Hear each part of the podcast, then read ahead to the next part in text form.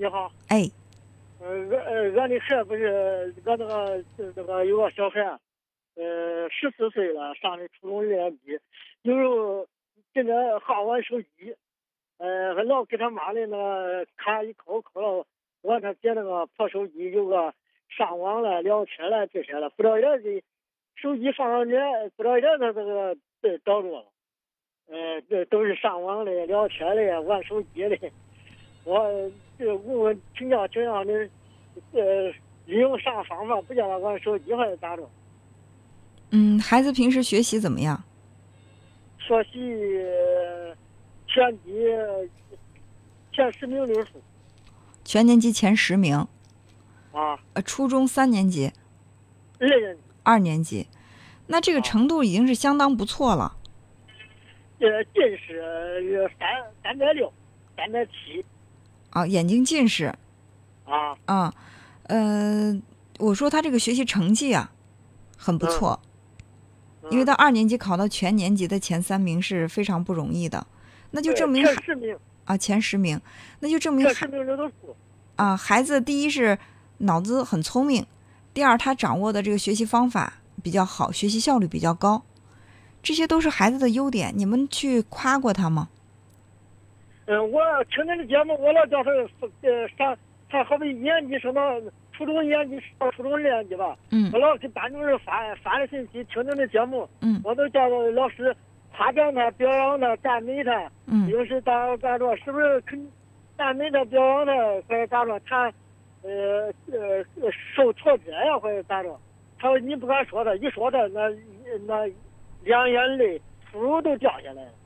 他说你可不给你讲不咋了，他光掉泪，老说他男子汉大丈夫，你咋真肯掉泪啊？哎，他真的还稍微强一点。你要是以前一一说他，他都是泪突兀的好哭，他当时不哭出声，泪都突兀都流下来。我从来没有在节目当中说过让家长去跟老师讲，让老师去赞美孩子。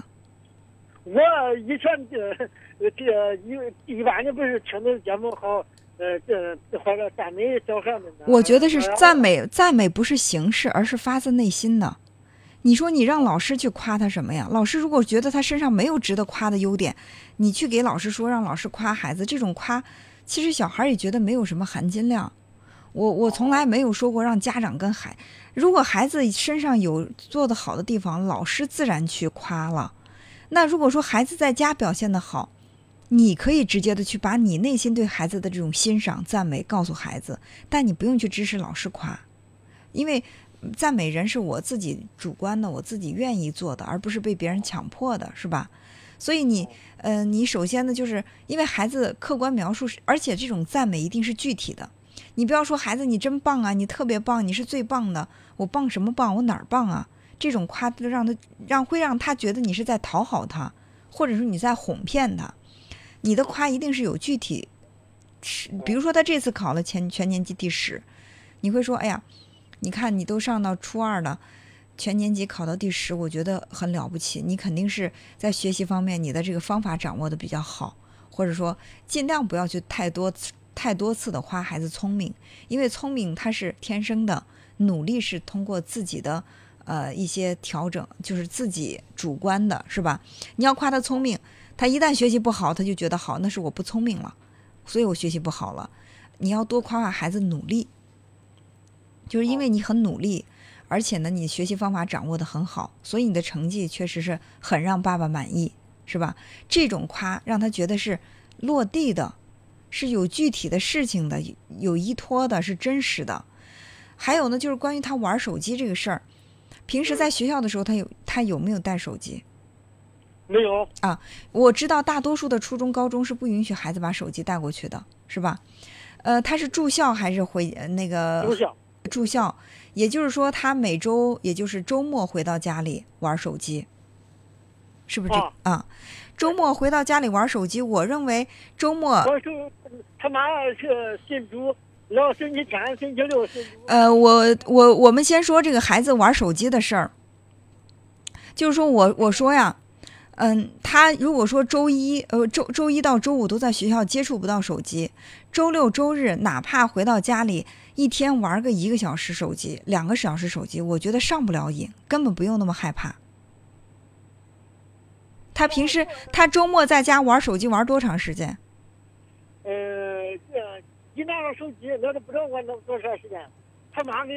老你这样，这位朋友，你跟他，你可以给他限定一下时间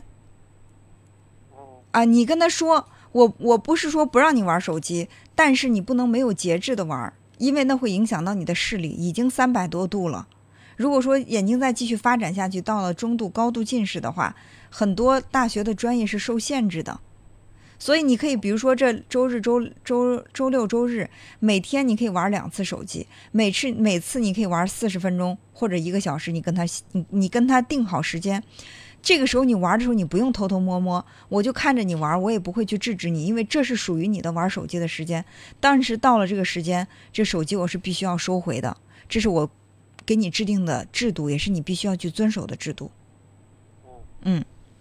所以现在好多家长都会说：“哎呀，玩手机怎么办？”我觉得玩手机没那么可怕，只有没有节制的玩手机才可怕。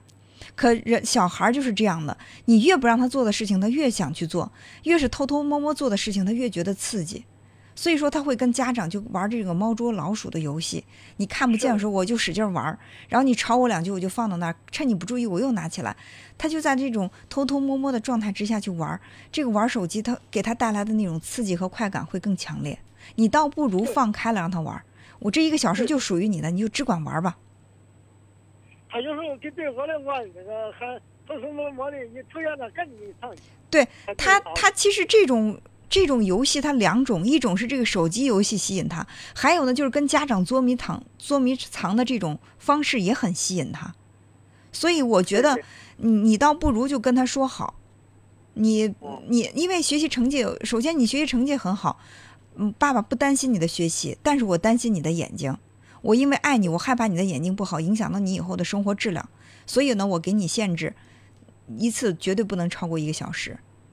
属于你的时间你只管玩，不属于你的时间我必须收回。把这个制度形成了，我觉得对孩子来说，他也是愿意接受的，甚至这样会冲淡他对手机的这种兴趣。他你真是放开让他玩，他觉得没意思了，是不是？嗯，好，那就这样。